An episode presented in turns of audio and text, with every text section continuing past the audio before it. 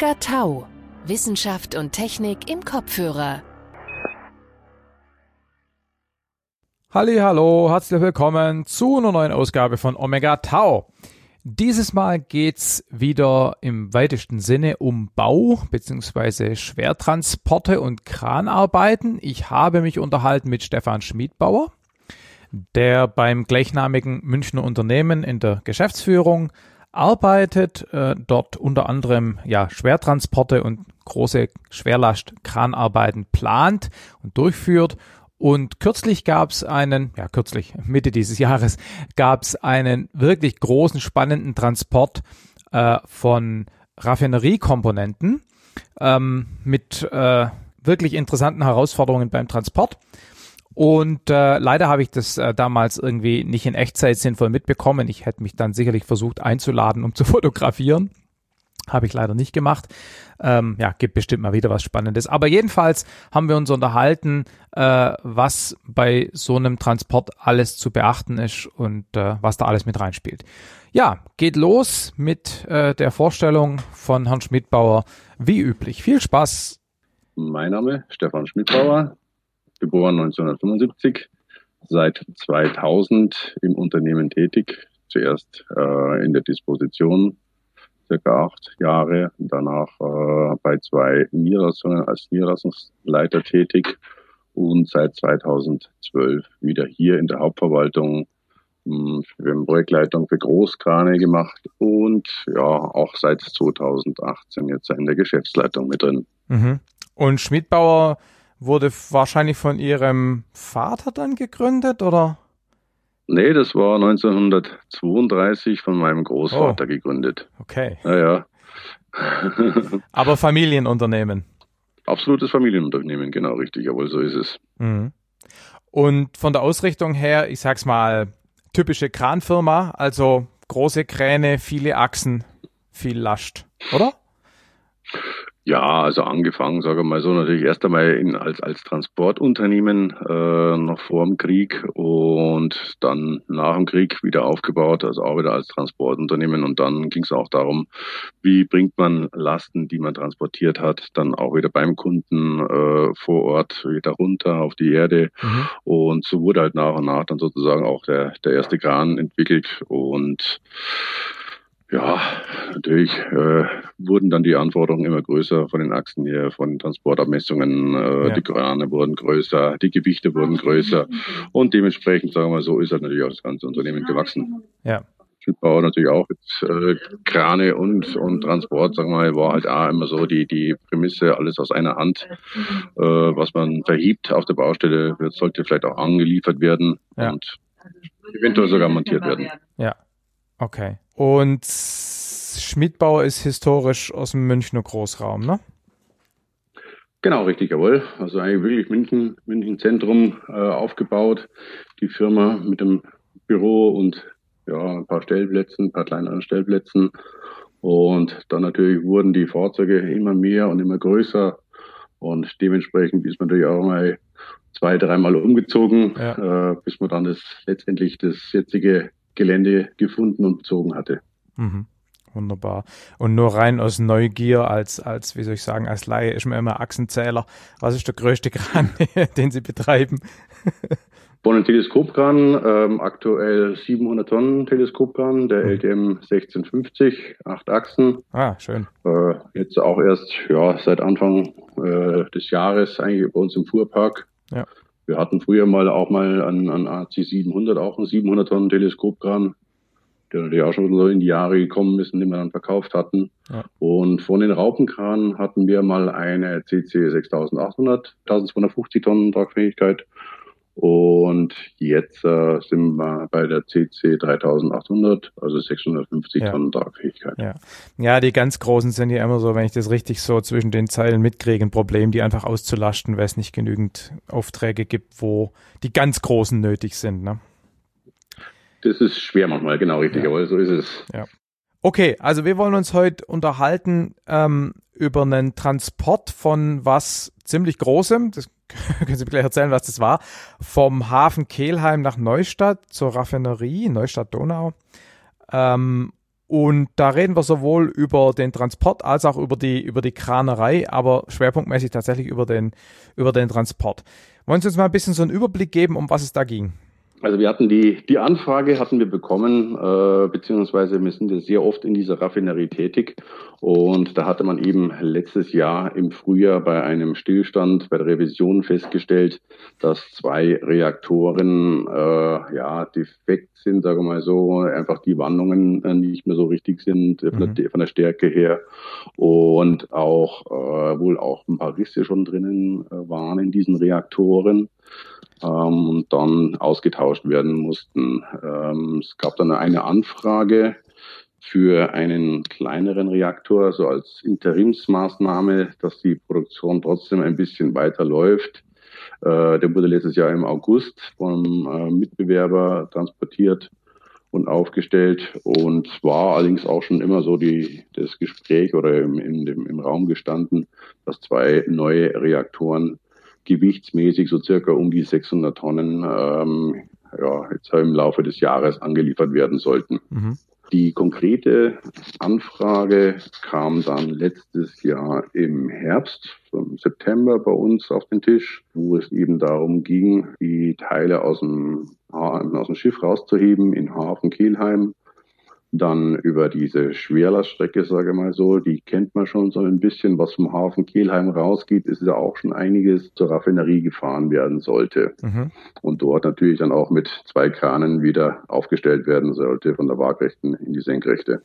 Mhm. Die Strecke kannte man, wie gesagt, schon so ein bisschen, äh, wo man natürlich ja, so neuralgische Knackpunkte waren, ein paar Brückenüberfahrten. Es ging auch darum, zwei Bahngleise oder zwei Bahnquerungen durchzuführen, äh, was damals auch schon ein Mitbewerber 2008 äh, durchgeführt hatte. Allerdings waren damals die Reaktoren eben von den Abmessungen etwas kleiner. Mhm. Also ähm, da war das auch etwas ja, unproblematischer, sage ich mal so, diese Bahnübergänge ähm, zu überfahren, weil da musste man ich sage mal mit Anführungszeichen, nur die Gleise überdecken mit äh, Kies, äh, verdichten, Stahlplatten legen, drüber fahren und fertig. Ähm, wir waren jetzt mit unseren Transporten bei einer Transporthöhe von 8,20 Meter, was äh, zum, ja, was das Problem war, dass eben diese ganzen Leitungen, ja. die im, im Bahnhof drinnen sind, äh, hätten entfernt werden müssen, zum Teil auch wirklich abgeschnitten werden müssen, äh, weil es von der Höhe nicht gelangt hätte, die einfach bloß nach oben zu ziehen. Und äh, da waren wir mal mit einem Unternehmen vor Ort, die dann eigentlich gesagt haben, also wir brauchen da einen Tag für die Demontage mindestens und einen Tag für die Montage. Und da hat dann die Bahn einfach gesagt, keine Chance. Mhm. Äh, das sind jetzt in dem Bereich, wo wir drüber waren, im, im Bahnhof Neustadt, waren es sieben Gleise circa gewesen. Ähm, ja. Und natürlich auch Güterverkehr, Personennahverkehr, Fernverkehr, äh, wo die Bahn einfach gesagt hat, ihr habt bloß sechs Stunden, da muss das Ganze erledigt sein. Und dann hat man ja gesagt, okay, dann ist das Ganze eigentlich unmöglich, äh, das in diesem Zeitraum zu realisieren. Mhm, und dann seid ihr eine andere Strecke gefahren, wo ihr da nicht vorbeigekommen seid, oder wie? Genau, richtig, jawohl. Also wie gesagt, mir hatte die Strecke, wo damals 2008 gefahren wurde, mal so im Groben aufgenommen und da hat man jetzt eben dann nach Alternativen gesucht. Mhm. Äh, es wäre dann schon mal losgegangen eben in, in Saal. Äh, da wären zweimal die Bahn zu überqueren gewesen, wie es, naja, muss man sich ja vorstellen mit diesen Abmessungen. Da kann man nicht einfach eine gerade Strecke fahren, äh, den kürzesten Weg, sondern muss man wirklich zickzack durch die Dörfer fahren und versuchen irgendwo Brücken zu vermeiden, Unterführungen zu vermeiden vermeiden. Ähm, und da waren eben zweimal diese Bahnüberquerungen gewesen und das war einfach vom Zeitfenster zu eng gestrickt. Und dann haben wir einfach nach Alternativen gesucht. Was, wo könnte man sonst rausfahren, um eben diese Bahnübergänge zu vermeiden? Und da gab es anfangs mal eine, eine Möglichkeit über einen großen Parkplatz, äh, wo man auch zwar über ein Gleis drüber musste, äh, war aber eigentlich eher so ein, so ein Firmengleis, mhm. Abstellgleis, äh, wo auch teilweise Güterverkehr war. Da hätte man auch ein geringes Zeitfenster gehabt, aber das Problem hier war einfach auch die Zugänglichkeit äh, zu den Gleisen. Äh, es war eine ziemlich enge Strecke und auch äh, von den Höhen eben mit diesen Fahrzeugen hätte man wahnsinnig viel Kies und, und Material anbringen müssen. Äh, tagelang die Straßen blockieren und so weiter. Und das äh, hatte man dann eigentlich auch verworfen. Und so ist man dann eigentlich im Endeffekt dann auf diese Route 3, sage ich mal so, gekommen, die dann auch, sage ich mal so, ziemlich tricky war. Also war dann auch äh, etliches an Material zum Antransportieren, aber waren hauptsächlich auch Privatgelände, die dann auch zugestimmt hatten, dass man eben über diese Privatgelände oder Firmengelände drüber fahren konnte. Also sprich, wir sind dann mal von der Bundesstraße abgefahren äh, durch eine Kiesgrube, hatten dort von der Bundesstraße einen Trichter äh, herrichten lassen. Was heißt ein Trichter? Äh, Trichter heißt einfach, ja, muss man sich vorstellen, wie ja, von, der, von der Straße wegführend äh, so. eine Verbreiterung. Ja dass man eben mit diesen Fahrzeugen, mit diesen Längen hier auch schön reinfahren kann. Ja, also, also quasi die, die, die, die, wie so Trompetentrichter, ja, genau. Mal, aber so, ja. Da waren natürlich auch dementsprechend wahnsinnige Maßnahmen an, an Materialuntergrundtüchtigung äh, notwendig. Das waren, glaube ich, auch so um die 2000 Tonnen, was wir hier antransportiert hatten. Okay. Äh, ja, dann ging es ein bisschen durchs Gewerbegebiet durch. Auch hier hat man ein, ein Gleis zum Überfahren, was dann auch äh, vom Zeitfenster aber relativ unproblematisch war. Hier hatten wir Zeit von Samstag früh bis Montag in der Früh 6 Uhr um das Gleis auch zu überschütten, äh, mit Stahlplatten auszulegen und zu überfahren. Das ging eigentlich dann aber auch relativ unproblematisch, sage ich mal so, mit der dementsprechenden Vorbereitung. Ja. Und dann sind wir auch durch einen riesengroßen Parkplatz gefahren, äh, waren auch nochmal so circa 200 Meter, wo wir auch leider den Boden noch ein bisschen ertüchtigen mussten. Also hier hatten wir auch nochmal so 20 Zentimeter circa an, an Überdeckung, Material, Kies angeliefert, auch verdichtet, auch mit Stahlplatten ausgelegt. Ja.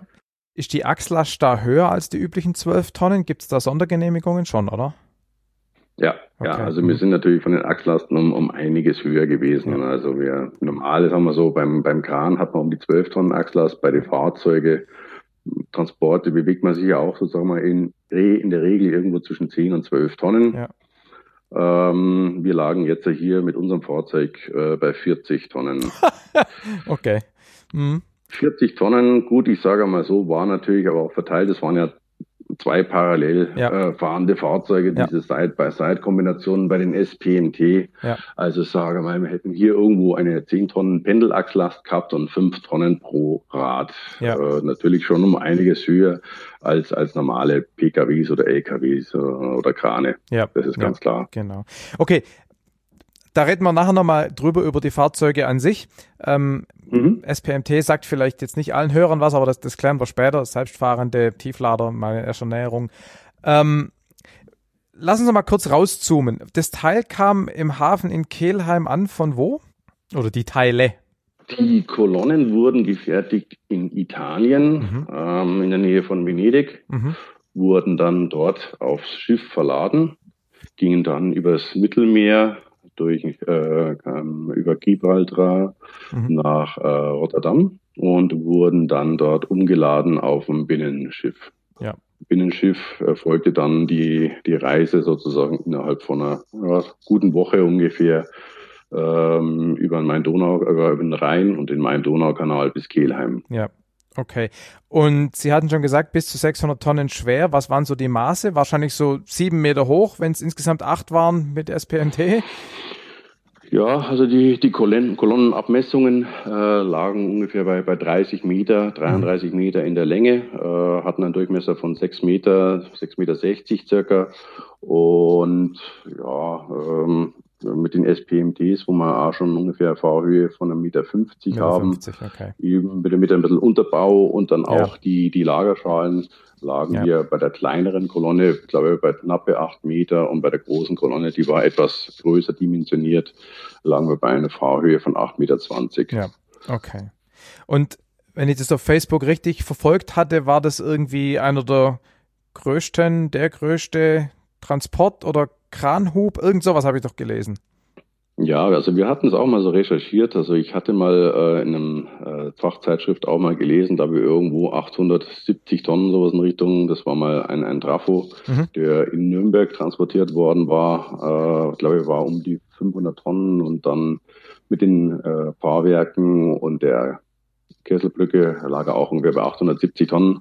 Und jetzt, sagen wir so, habe das Ganze nochmal getoppt und ja. haben jetzt eigentlich so mal den innerdeutschen Rekord auf jeden Fall mal auf 880 Tonnen äh, auf der Straße hochgelegt, hochgesetzt. Ja. Und ich denke mal auch von den äh, Kranleistungen äh, war natürlich das schon auch immens. Äh, die 660 Tonnen mit dem Haken und mit den Traversen und Gehänge waren wir ungefähr bei 700 Tonnen mhm. beim Rausschieben, beim Schiff bei 18 Meter. Und beim Aufstellen an sich in Raffinerie in Neustadt lagen wir mit 26 Meter, ja, auch so knappe 700 Tonnen, den wir schon irgendwo beim, beim schwersten Einzelhub in Deutschland mit einem Kran. Ja. Was, was waren das dann für, für Krane? Vielleicht, wenn wir erst mit dem Hafen anfangen? Ähm, Im Hafen stand eine CC 8800, also 1650 Tonnen Kapazität. Mhm.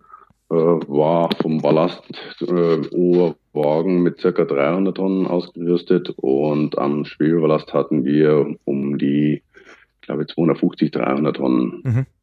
In Neustadt in der Raffinerie lag das Ganze ein bisschen anders. Nachdem wir ja dann auch mit zwei Graden montieren mussten, hatten wir dann im Endeffekt, glaube ich, um die 600 Tonnen Schwebeballast aufgelegt, um dann die 700 Tonnen eben bei 26 Meter heben zu können. Ja, ja, genau. Also das, das Entladen des Schiffs, das war ja so, dass das SP oder der SPMT im Prinzip parallel zum Schiff gestanden ist. Das heißt, man konnte das Teil liegend aus dem Schiff entnehmen und einfach sozusagen anheben und dann parallel verfahren und ablegen.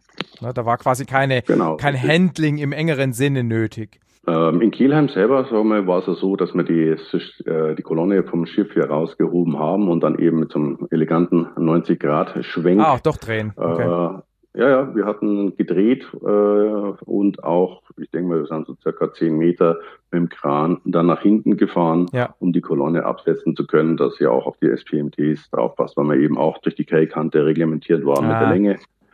Und da mussten wir mit, mit, dem Kran so circa zehn Meter nach hinten verfahren und dann auch die SPMTs Millimeter genau absetzen. Mhm. Okay.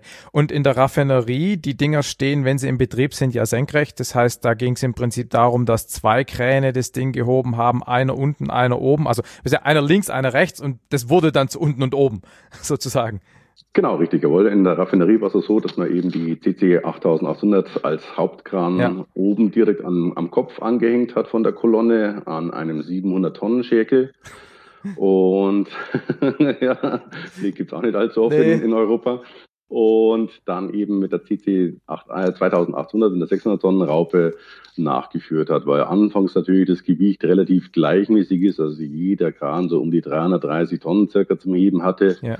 Ähm, und da wurde dann von der Waagrechten langsam aufgestellt im 45 Grad Winkel und dann bis sie fast senkrecht gestanden ist und dann wurde die 600 Tonnen Raupe unten abgehängt und die große Raupe hat die Kolonne komplett übernommen, äh, sind wir auch nochmal so circa zehn Meter vorgefahren und dann auch wieder ganz genau auf die vorgefertigte Position abgesetzt. Schon cool, sind schon Dimensionen und Massen da. Ähm, da hätte mhm. wahrscheinlich Wind auch nicht mehr arg viel gemacht bei der, bei der Masse, oder? Also klar, bei Orkan schon, aber so also die Windeinflüsse beim Transport wären sie sowieso irrelevant gewesen, ja. fast irrelevant, sagen wir so. Und beim Heben, ja klar, hat man natürlich eine dementsprechende Angriffsfläche, aber natürlich auch ein wahnsinniges Gewicht. Genau. Normalerweise die, die Krane sind ja auch mit, mit Windfässern ausgerüstet ja. und äh, ab einer gewissen Geschwindigkeit, Windgeschwindigkeit, äh, schalten sie dann eh ab. Ja. Es wäre vielleicht schon gegangen, sagen wir so, aber ja. ja, das kann man natürlich in der Raffinerie ist das sowas natürlich ein No-Go. Ja, ja, klar. Ja. Und wie auch sonst sollte man es nicht ja. herausfordern. Na, ich, ich habe das nur deshalb gerade gemeint, weil ich war mal bei einem Hub dabei, da wurden Schleusentore gehoben und die haben natürlich eine ganz andere Geometrie mhm. mit einer viel größeren Angriffsfläche und die sind ja auch also verhältnismäßig leichter. Und ich dachte mir eben gerade bei so einer extrem schweren und dann doch relativ kompakten, verhältnismäßig kompakten Kolonne ist der Windeinfluss wahrscheinlich geringer. Aber klar, es gibt die natürlich trotzdem. Also Orkan, so hätte es natürlich nee. nicht sein dürfen, aber ja. ich sag mal, wir sind da irgendwo bei, bei 12 Meter pro Sekunde, da wäre das auch noch gegangen. Also okay. da wäre das nicht, nicht so problematisch gewesen. Ja, genau. Eben durch die Abmessung und durch dieses kompakte Gewicht. Ja. Auch natürlich ist es was anderes, wie wenn man, ja, ich sage mal, Kellerwände oder sowas in genau. Richtung verhebt oder Schleusentore. Ja. Und den Kran, den hatten Sie sich dann ausgeliehen vermutlich, oder? Also, weil Sie haben ja vorhin erzählt, dass Sie keine so große mehr haben. Jawohl, die CC88 war eigentlich für dieses Projekt angemietet, äh, wurde direkt bei Terex ah. äh, in, bei D-Max in zwei Brücken abgeholt und nach dem Hub in Kelheim schnell umgesetzt nach Neustadt. Und dann haben wir es von Neustadt wieder nach Kelheim gebracht und dort ins Schiff geladen, weil das dann auch von den Transportkosten relativ günstig war, sagen wir so, und natürlich auch CO2-neutraler. Ja, klar. also sind wir doch, sagen wir so, ja, roundabout so um die 100 Transporte.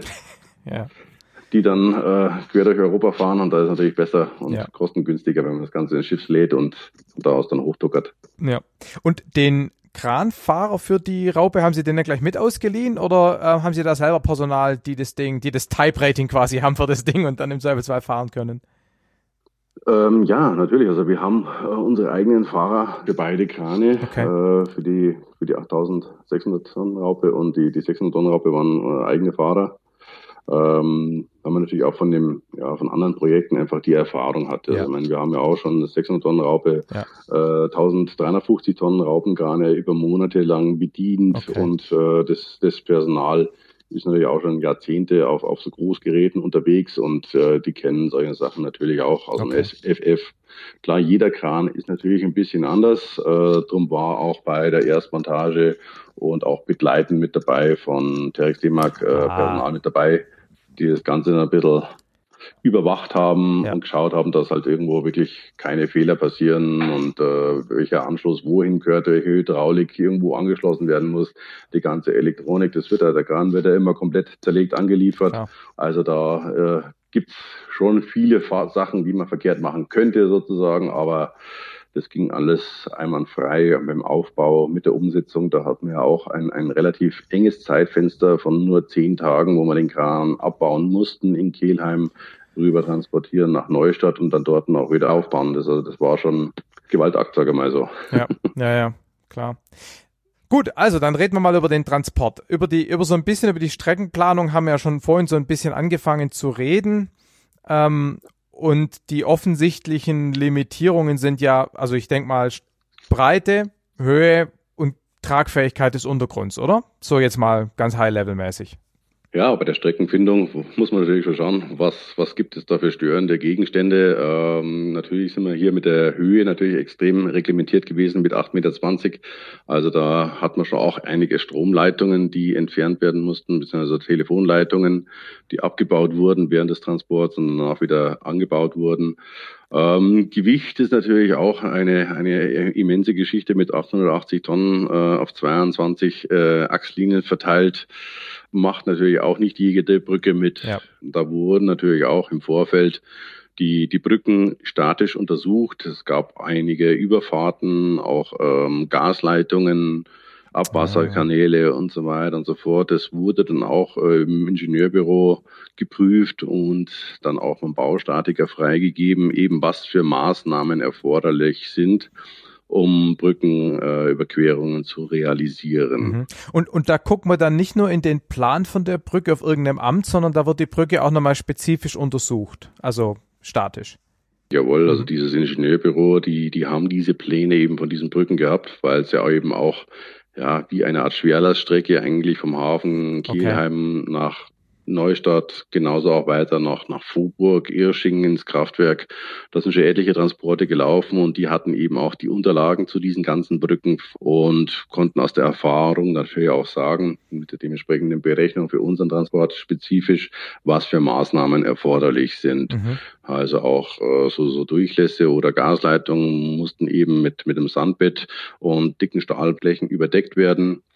Ähm, mehrere Brücken mussten wir auch teilweise lastfrei überfahren. Also sprich, wir hatten hinter der Brücke an dem Widerlager, auf der anderen Seite auch am Widerlager die Auflagepunkte und hatten dann eine Flyover Bridge, also eine Brücke, die sozusagen komplett über diese Brücke drüber gespannt wurde, wow. äh, um eben den, den, äh, um die Brückenkörper nicht zu belasten. Okay, also eine Brücke über die Brücke. So ist es, ja. Um eben die Brücke nicht zu belasten. Äh, ja, eine spezielle Brücke, das ist äh, eigentlich dieses Highlight gewesen am dritten Tag. Das war die, die Brücke in Bad Göcking.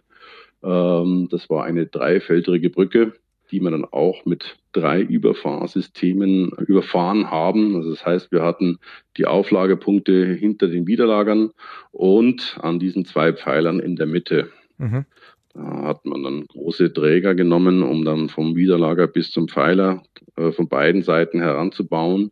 Und auf dieses System wurde oben drüber dann sozusagen noch die dritte Brücke oben drüber gebaut, um die Last wirklich nur an den tragenden Punkten der Brücke einleiten zu können. Mhm.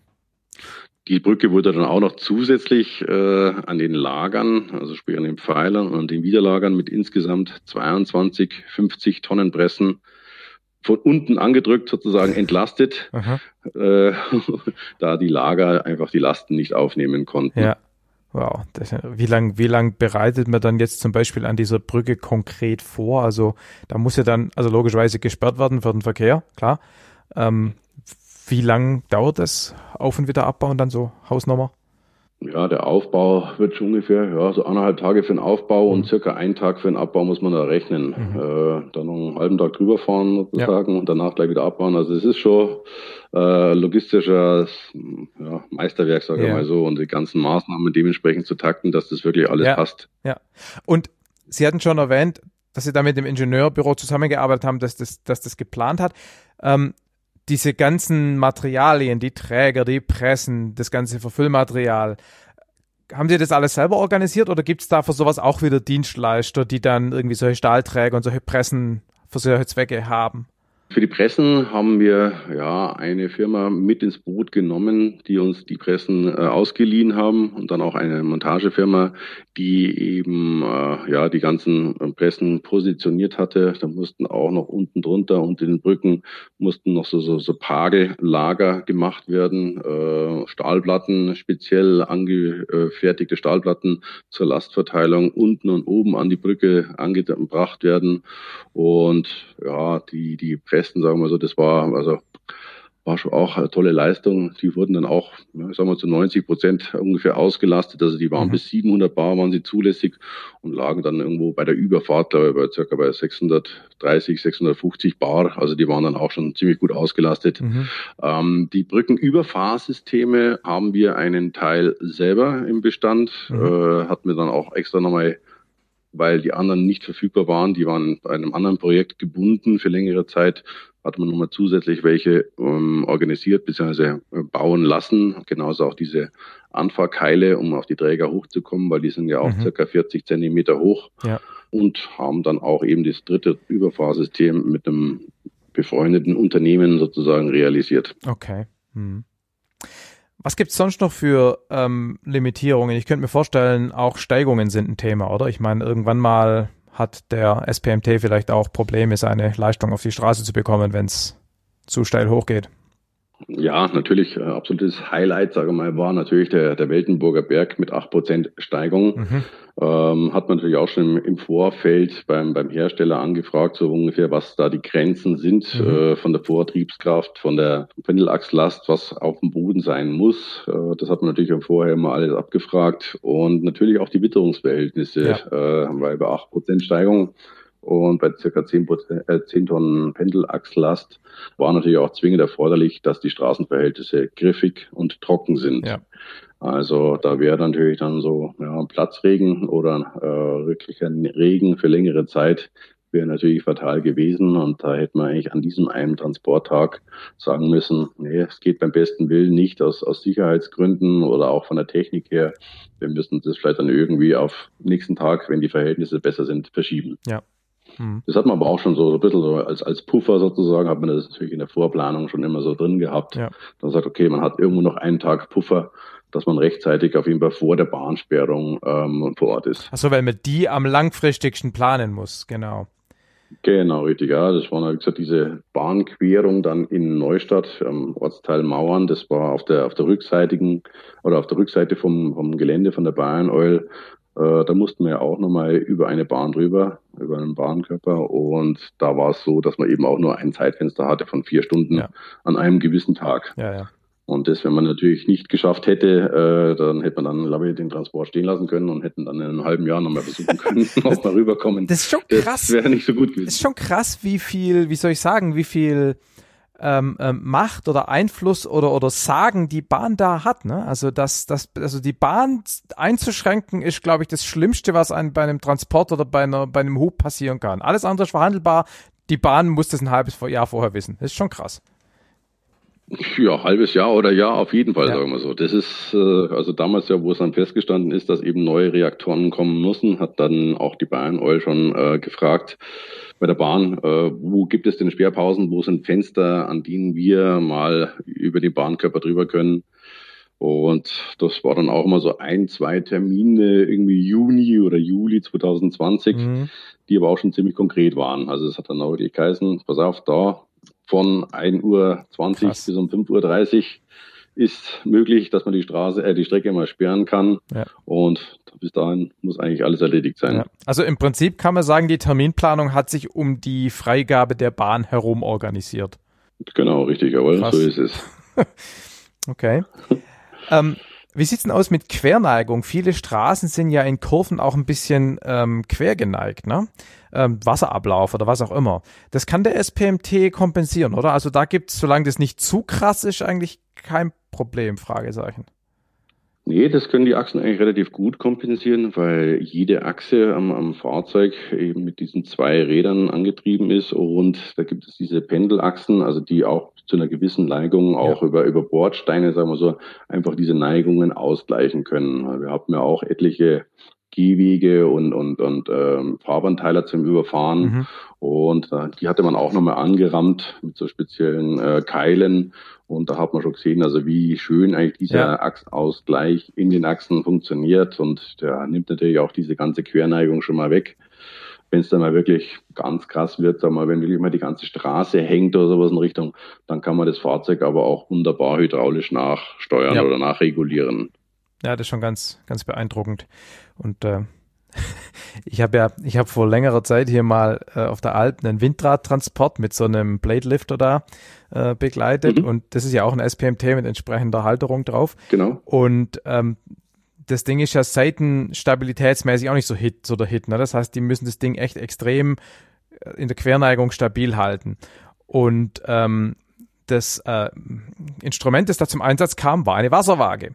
Also eine ganz stinknormale Wasserwaage mit zwar Digitalanzeige, aber im Prinzip war es einfach eine Wasserwaage, die der Mensch, der das Ding gefahren hat, angeguckt hat und dann manuell kompensiert hat. Ich habe inzwischen erfahren, dass die Wasserwagen wohl serienmäßig mit ausgeliefert werden, aber ich fand es trotzdem irgendwie ein bisschen primitiv. Ich hätte immer gedacht, das Ding kann irgendwie selber das regeln, aber naja. Nee, also, also die, die Neigung an sich, äh, man kann es zwar so ein bisschen ablesen, sage ich mal so. Also wir machen auch viele Transporte mit, mit schwereren Teilen, mit ESPMTs. Ja. Und da gibt's auch hinten und vorne einfach eine, eine lange Wasserwaage, natürlich auch ja. digital, ja, äh, wo man dann wirklich ablesen kann, äh, was hat man Neigungen, wo muss man vielleicht ein bisschen ausgleichen, welche Seite von den SPMT muss man ein bisschen nachdrücken.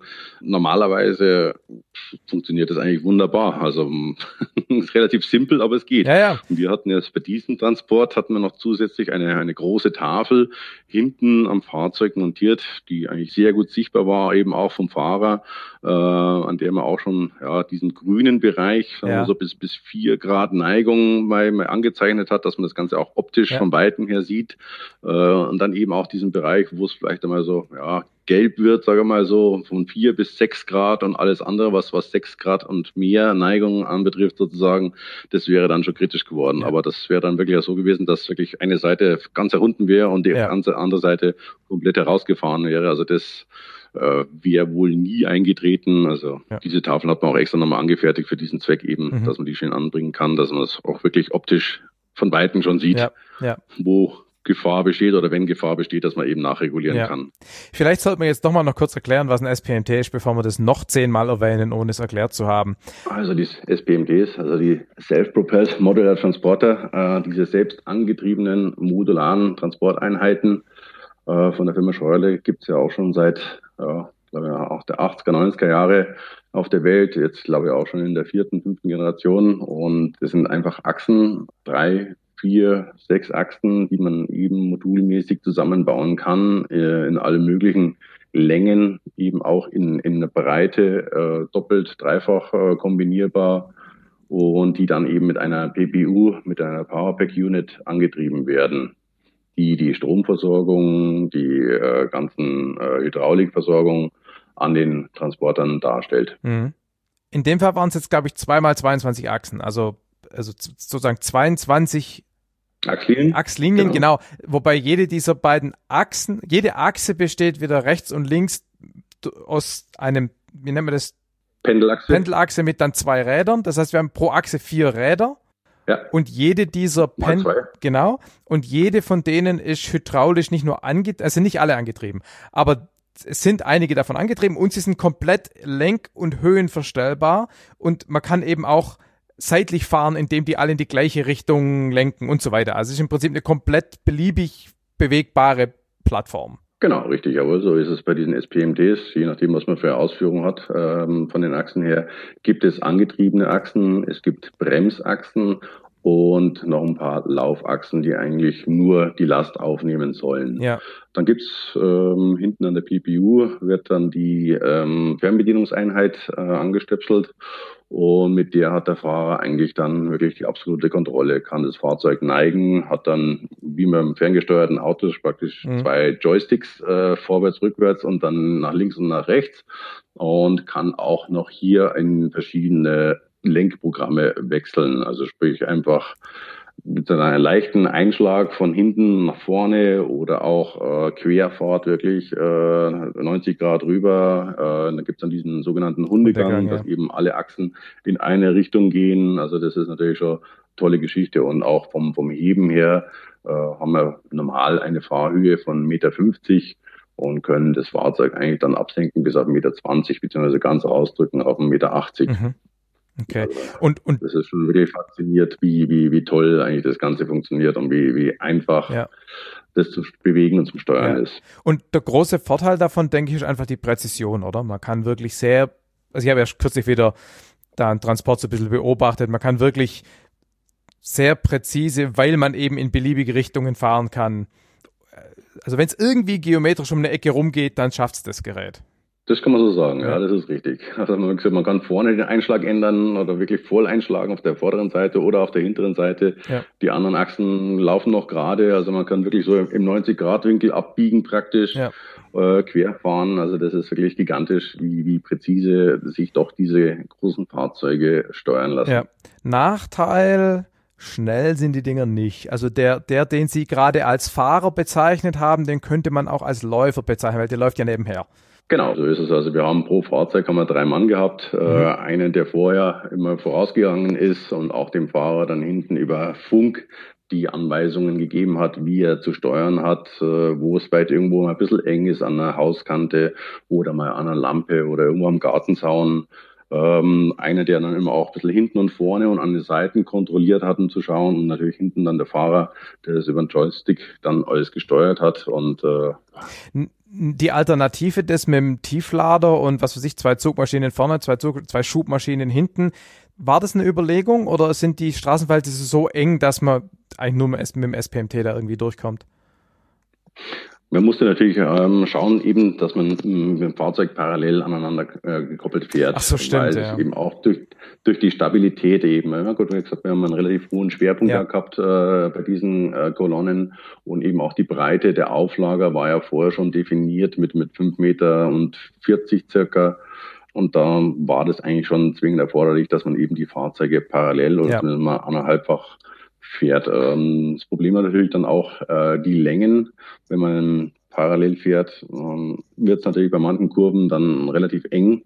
Oder es war auch bei uns relativ eng schon bei manchen Kurven, wo man wirklich dann Leitplanken wegmachen musste, wo man Zaun äh, entfernt hatte oder auch Lampen, um eben dieses Ausschwenken des Fahrzeuges zu ermöglichen. Mhm.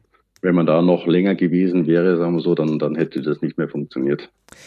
Wissen Sie, ob bei der Planung der Kolonne, bei der Raffinerie, schon diese Längenbegrenzung und diese Transportbeschränkungen eine Rolle gespielt haben?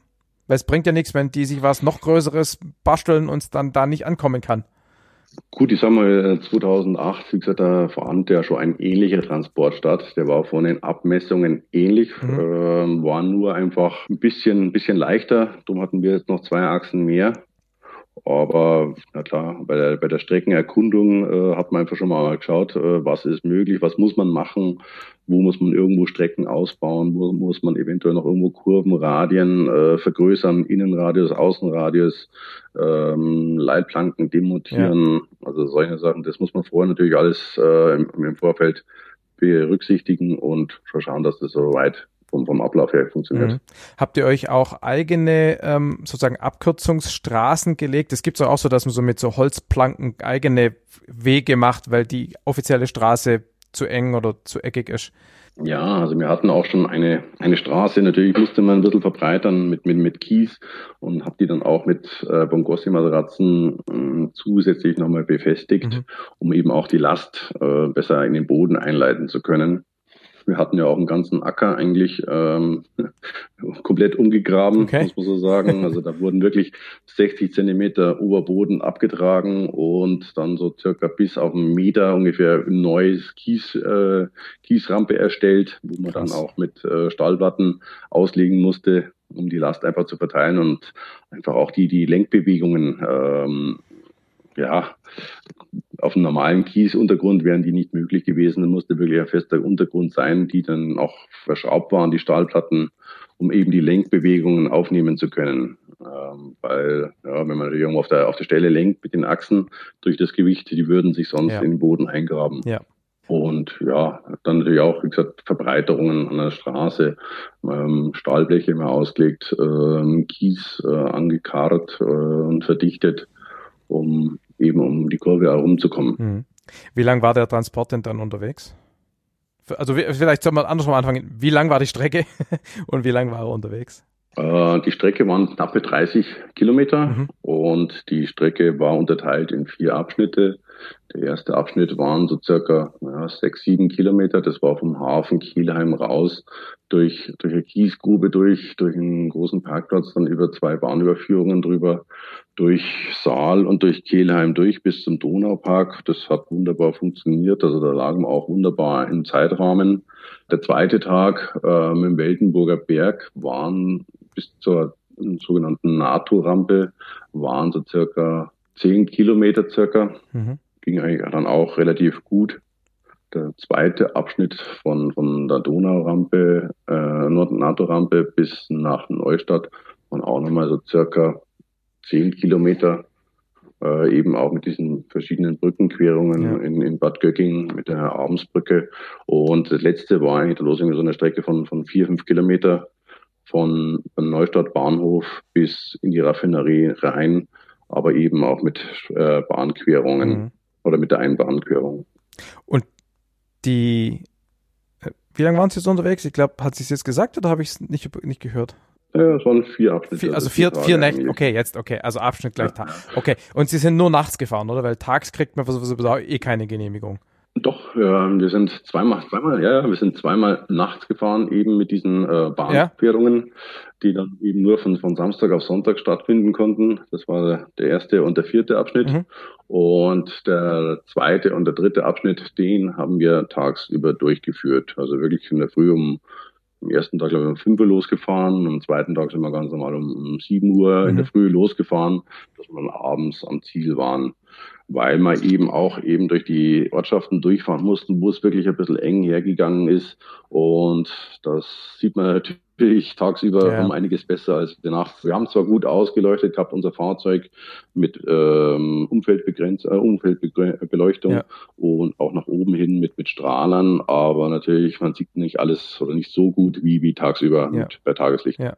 Wie läuft denn das mit Genehmigungen? Wer muss das denn genehmigen? Und ich weiß nicht, ob Sie da eine Hausnummer haben, aber wie viele hundert Seiten Papier und Pläne sind es?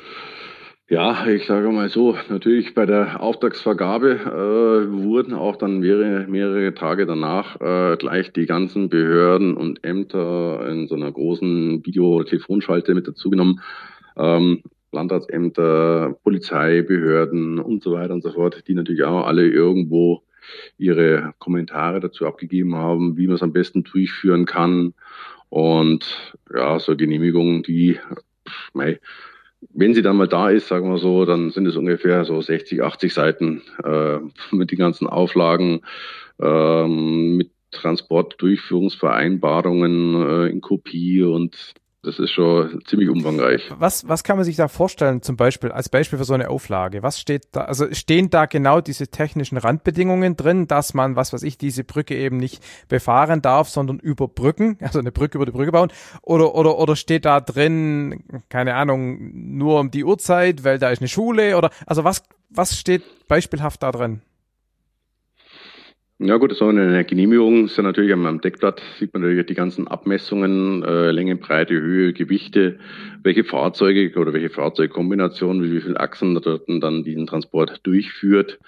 Ähm, dann geht es natürlich auch mit der Strecke, die ist dann auch ganz detailliert Klar. geschildert. Wo ist der Start, äh, wo führt sie entlang, über welche Straßen, über welche Brücken, wo ist das Ziel. Und natürlich auch auf dieser Strecke, nachdem die ja schon bekannt ja. ist, haben wir so, gibt es äh, von den Ämtern normalerweise für die Brücken eine Ablehnung oder ein, ein, ein Verbot, sozusagen ein Fahrverbot, das wiederum allerdings dann aufgehoben wird durch die statischen oder durch die äh, Zustimmung von den Statikern und von dem Baustatiker, ah. der das Ganze natürlich dann äh, begutachtet und äh, das vom, vom staatlichen Bauamt gibt es dann eine Transportdurchführungsvereinbarung. Also die Leute arbeiten natürlich dann auch schon sehr eng äh, miteinander um diesen Transport zu realisieren, um diese Fahrverbote, die da drin sind, eben dann eben durch diese Sachen außer Kraft zu setzen. Also die Fahrverbote gelten sozusagen für die unmodifizierte Strecke und wenn Sie entsprechend Modifikationen genau. einbringen, dann überstimmt das mhm. quasi das Fahrverbot. Genau, richtig. Aber also normalerweise, wenn der, der Kollege oder der von der Behörde das eingibt, dann kommen halt, also ich, diese Brücke hat ein Fahrverbot, zum Beispiel wegen Gewicht. Ja diese Brücke hat ein Fahrverbot wegen der, der Höhe und so weiter. Und da waren natürlich etliche Fahrverbote wegen dem Gewicht drinnen. Ähm, eben durch diese Maßnahmen, die wir ja dann machen mussten oder die vorgeschrieben worden sind, wie wir die Brücken zu überbauen haben, äh, ist es dann Ganze sozusagen hinfällig geworden, ja. eben mit der Maßnahme, dass die dementsprechend ausgeführt wird, die Überbauungsmaßnahme. Ja, okay. Hm. Ähm, Sie haben vorhin schon erzählt, dass drei Leute an dem SPMT quasi, also ein Fahrer und zwei Gucker und Funker. Ja. Was, was, das war ja bestimmt nicht der gesamte Tross, der sich da durch die Lande bewegt hat. Da waren da bestimmt noch andere Leute dabei. Also abgesehen von den Fotografen und den Touristen am Straßenrand, denke ich mal. Ähm, wie, was hat man da noch als an, an Unterstützung? Gibt es da einen Werkstattwagen, der mitfährt, zum irgendwie den SPMT reparieren, wenn die Hydraulikleitung platzt? Ja, natürlich. Es sind natürlich auch in diesen äh, Genehmigungsbescheiden sind natürlich auch die ganzen Auflagen drin, wie viele Begleitfahrzeuge dann mit dabei sein müssen. Also es gibt natürlich dann auch von der Polizei mehrere Wegen, die mhm. den Verkehr ableiten und, und auf die Seite äh, stellen sozusagen. Und äh, wir hatten mehrere Begleitfahrzeuge B4 und BF3, äh, die natürlich auch die ganzen Straßen und Zufahrten BF zu den Straßen. B4 und BF3? Ähm, BF3, das sind diese, das sind diese Wechselverkehrszeichen. Ähm, ah wo dann auch ja, oben dort, dort gestanden ist, zum Beispiel mit, mit, mit Überholverbote ja, okay. und Achtungszeichen und Durchfahrt gesperrt.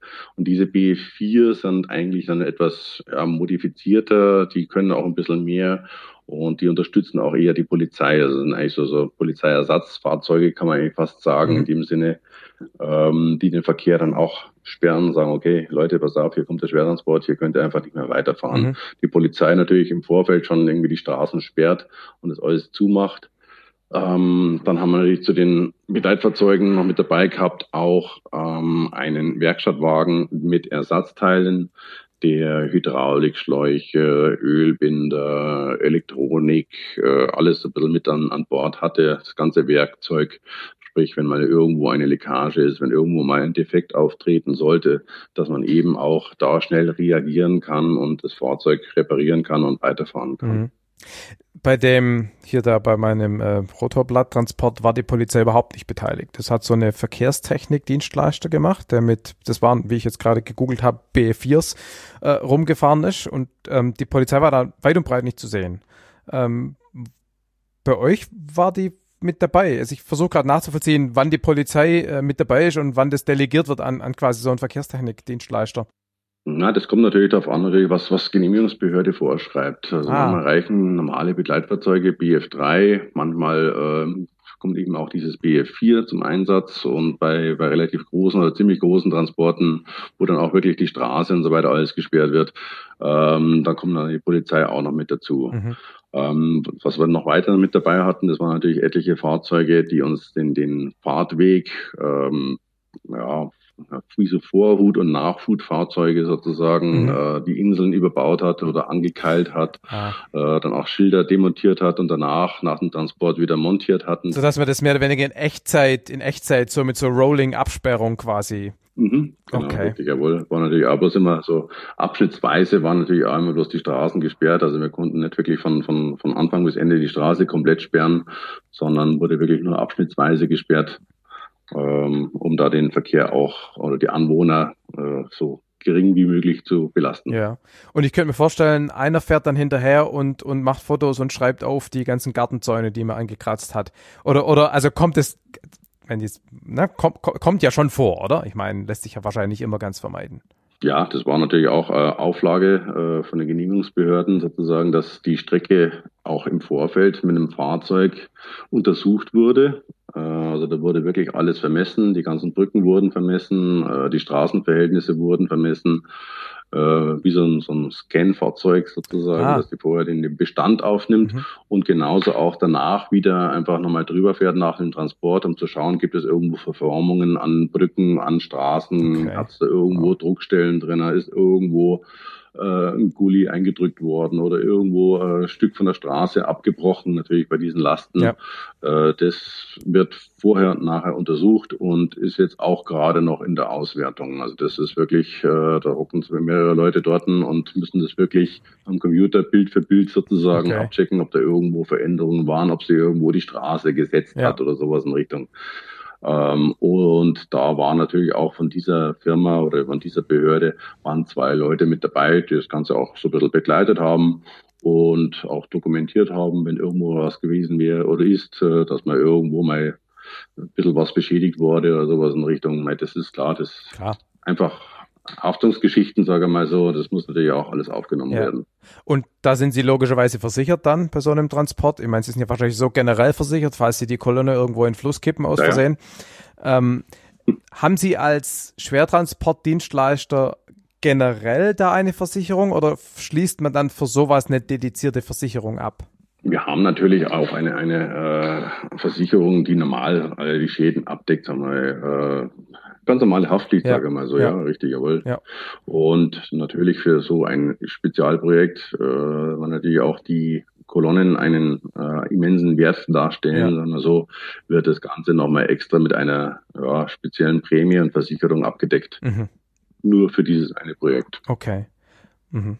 Und okay, das weiß nicht, ob Sie das sagen wollen, aber versichert da die Raffinerie ihre Kolonne generell? Weil der Transport sind ja nicht nur Sie beteiligt. Der geht ja von Italien auf dem Schiff, dann im, ha im Hafen, im ha Rotterdam kann ja ein Kran das Ding irgendwie fallen lassen im Worst Case. Also macht sowas dann der Besitzer oder muss da jeder, der eine Etappe liefert, quasi das versichern und sagen, ich für meinen Teil garantiere, ich mache dir dein Ding nicht kaputt beim Transport?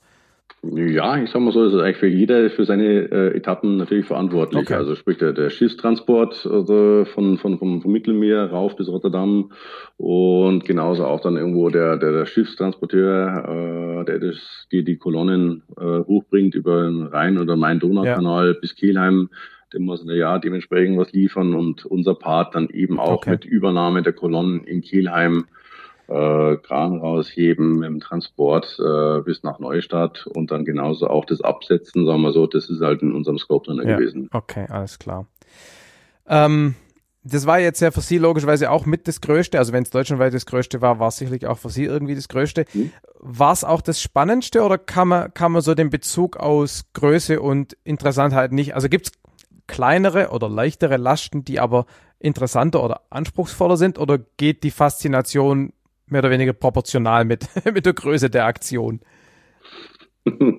Ja, natürlich hat man auch hier äh, bei uns äh, Projekte, äh, die wir natürlich auch sehr gut betreuen oder wirklich komplett äh, durchplanen, äh, wo es natürlich auch manchmal sehr interessant ist und manchmal ein bisschen sehr eng ist.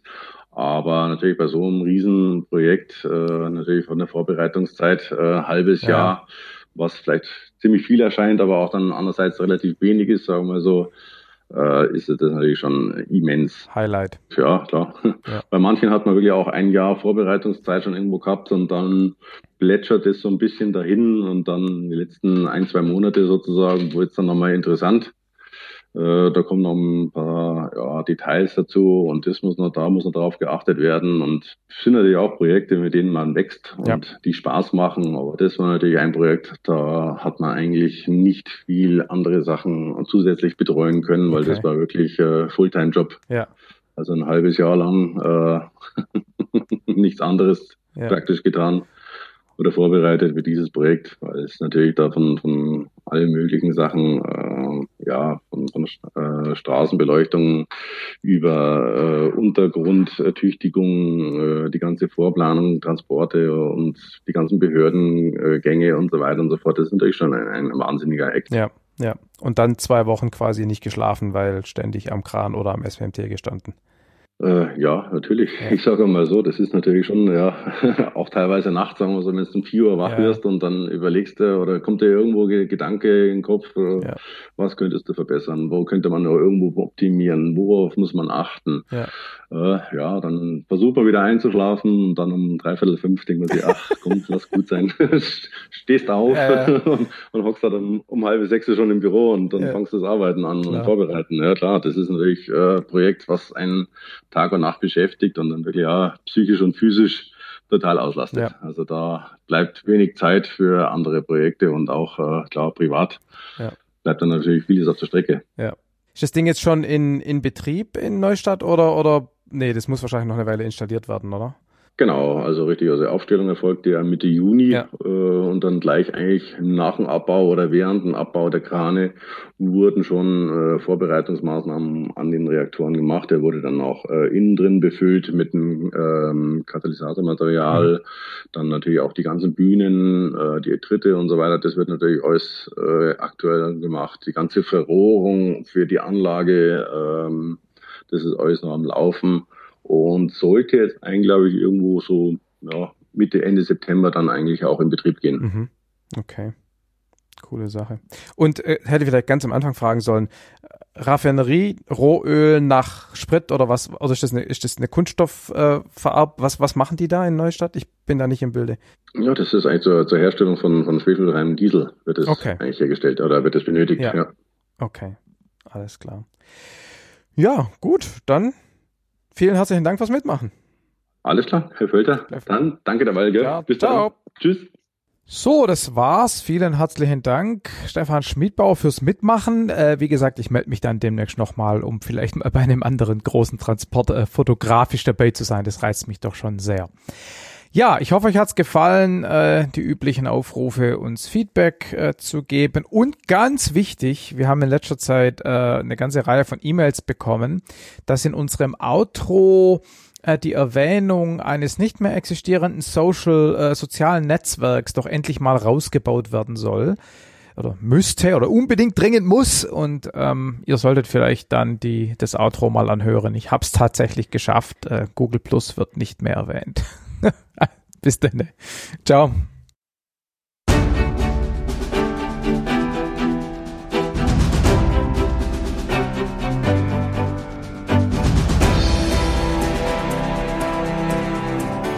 Hallo, Markus hier. Omega Tau ist ein unabhängiger und nicht kommerzieller Podcast, produziert von Nora Ludewig und Markus Völter. Ihr findet uns im Netz unter omegatau.info. Von dort sind dann die Episoden, das Buch und die Fotos verlinkt. Omega Tau wird finanziert von Spenden unserer Hörer. Wir würden uns freuen, wenn du auch dazugehören würdest. Auf Facebook, Twitter und Instagram sind wir unter Omega Tau Podcast zu finden. Wir freuen uns über euer Feedback, entweder als Kommentar auf der Episodenseite, per E-Mail an feedback at omegataupodcast.net oder über die sozialen Medien. Omega Tau ist lizenziert unter der Creative Commons Namensnennung nicht kommerziell 4.0 International Lizenz. Ihr dürft die Episoden also weiterleiten, aber nicht kommerziell nutzen. Zitate sind natürlich in Ordnung, gebt dann aber bitte als Quelle Omega Tau Podcast an. Details zur Lizenz finden sich unter creativecommons.org. In diesem Sinne, bis bald.